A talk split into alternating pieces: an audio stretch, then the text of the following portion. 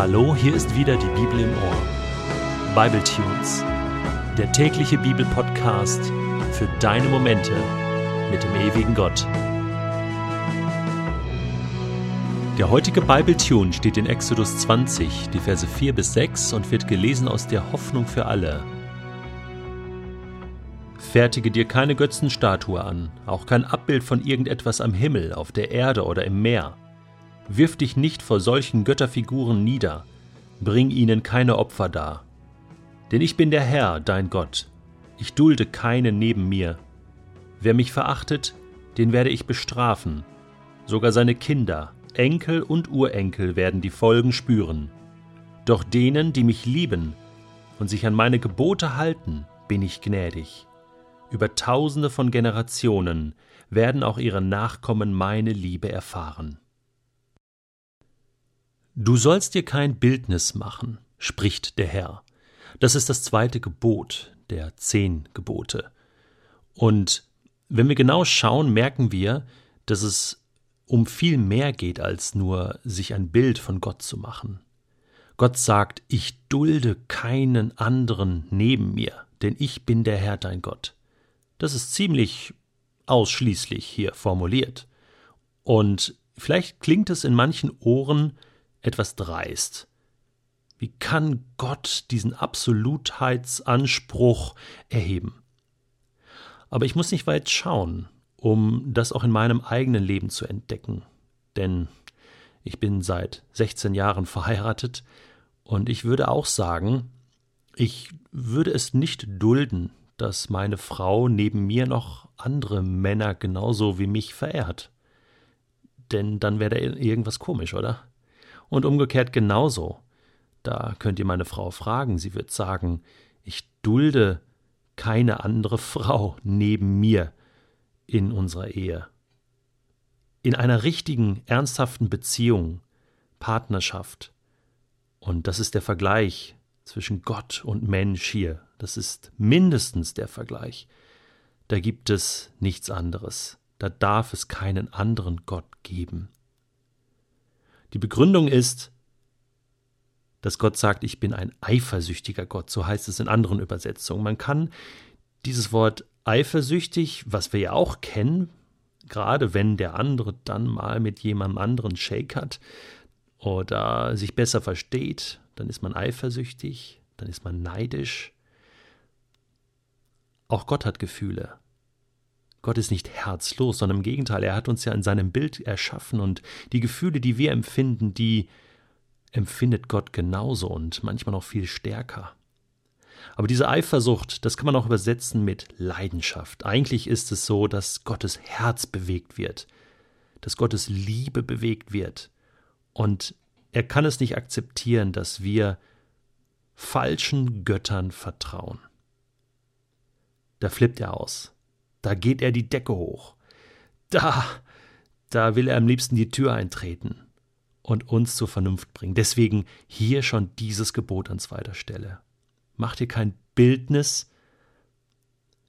Versuch bitte nicht, irgendetwas im Bild festzuhalten. Gerade wir in unserer visualisierten Gesellschaft sollten uns das sehr zu Herzen nehmen, dass wir nicht denken, dass unsere Vorstellung, die wir jetzt haben vor Gott, die genau richtige ist. Das ist von so vielen Faktoren abhängig. Und wir müssen acht geben, dass wir Gott nicht in die falsche Schublade stecken. Früher habe ich immer gedacht, ja gut, also Götzenstatuen, das habe ich nicht in meinem Haushalt. Das habe ich nicht in meinem Zimmer oder in meinem Leben. Deswegen betrifft mich dieses Gebot nicht so.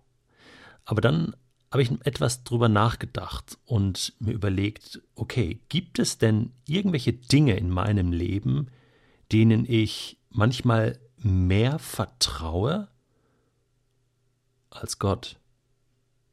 Und dann habe ich gemerkt, ja doch, das gibt es schon manchmal. Manchmal kommt das vor. Manchmal vertraue ich meinen eigenen Fähigkeiten mehr, meiner Kraft, meiner Intelligenz, was auch immer und da hängt vielleicht ein Diplom, irgendeine Ausbildung an der Wand und ich denke, hey, ich habe es geschafft. Natürlich kann man sich darüber freuen, verstehe mich nicht falsch und wir sollen uns gut ausbilden lassen und wir sollen Gott dankbar sein über unsere Kraft und Intelligenz, über unsere Fähigkeiten. Das bin ich auch. Aber der Unterschied ist der, eben, ich bin Gott dankbar für das, was ich kann und nicht ich vertraue mir selbst mehr als Gott. Dann werden meine eigenen Fähigkeiten plötzlich zu einer Götzenstatue. Und es wird zu einem Gott neben Gott. Und Gott wird eifersüchtig. Oder etwas, was wir auch kennen. Geld, Reichtum, das sind Götzenstatuen in Papierform oder Münzenform oder eine Zahl, die ich jeden Tag kontrolliere auf meinem Konto oder in meinen Aktien. Und ich denke, hier bin ich sicher. Ich vertraue dem Geld mehr als Gott. Und das tun wir sehr stark in unserer westlichen Welt. Und du merkst, es kriselt. Du weißt nicht mehr, ob dein Geld das noch morgen wert ist, was es wirklich mal wert war. Und wir fangen an, uns zu fürchten und haben Angst vor der Zukunft. Und Gott sagt, vertraue mir mehr als deinem Geld. Gibt auch Menschen, die anderen Menschen mehr vertrauen als Gott. Gibt Menschen, die einen sehr großen Eindruck hinterlassen, wenn wir ihnen begegnen, die gut reden können, die Wichtiges sagen, die gute Leiter sind, die toll predigen können, vieles richtig machen, Vorbilder sind, aber letzten Endes sind sie auch nur ein Abbild Gottes, sind sie auch nur befähigt von Gott. Ich finde es einen guten Gedanken, dass wir da Klarheit reinbekommen durch dieses zweite Gebot in unserem Leben. Gibt es Dinge, denen ich oder du, denen wir mehr vertrauen als Gott selbst oder manchmal auch allein nur der Faktor, dass wir mit Dingen viel mehr Zeit verbringen als mit Gott selbst. Wie wir leben und was wir in unserem Leben verehren, das hat Folgen. Das hat einfach Folgen. Wir können nicht unsere Augen verschließen und sagen, das macht nichts aus, wie ich lebe. Zum Schluss hat Gott mich doch lieb und irgendwie komme ich schon in den Himmel. Das zweite Gebot macht uns deutlich nein. Es hat Konsequenzen. Wenn ich Gott verachte, dann spüre ich das in meinem Leben. Das spüren auch meine Kinder.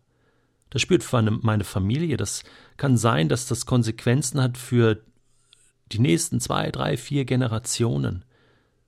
Dass sich so eine blöde Einstellung weiter vererbt. Und das ist die Strafe, von der Gott hier spricht. Dich straft das Leben.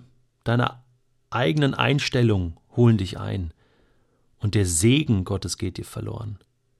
Viele regen sich über diese Stelle auf und, und sagen, ja Gott, du verfolgst die Sünden bis ins vierte Glied. Hast du schon mal weitergelesen? Da heißt es, wer Gott liebt, der wird gesegnet. Den, den beschenkt Gott, der wird bis ins Tausendste bis in die tausendste Generation. Ey, das kannst du ja gar nicht mehr überblicken. Gesegnet. Das ist der Faktor 4 zu 1000. Das ist der sogenannte Gnadenfaktor in den zehn Geboten. 4 zu 1000. Das ist ja wohl ein riesiges Angebot, oder? Wer kann dazu schon Nein sagen? Weißt du, Gott will nur eins für dich.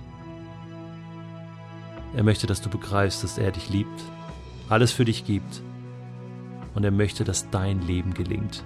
Deswegen versprich ihm eins, Gott, es gibt in meinem Leben keine Sache, kein Ding, kein Mensch, keinen anderen Gott, dem ich mehr vertraue als dir.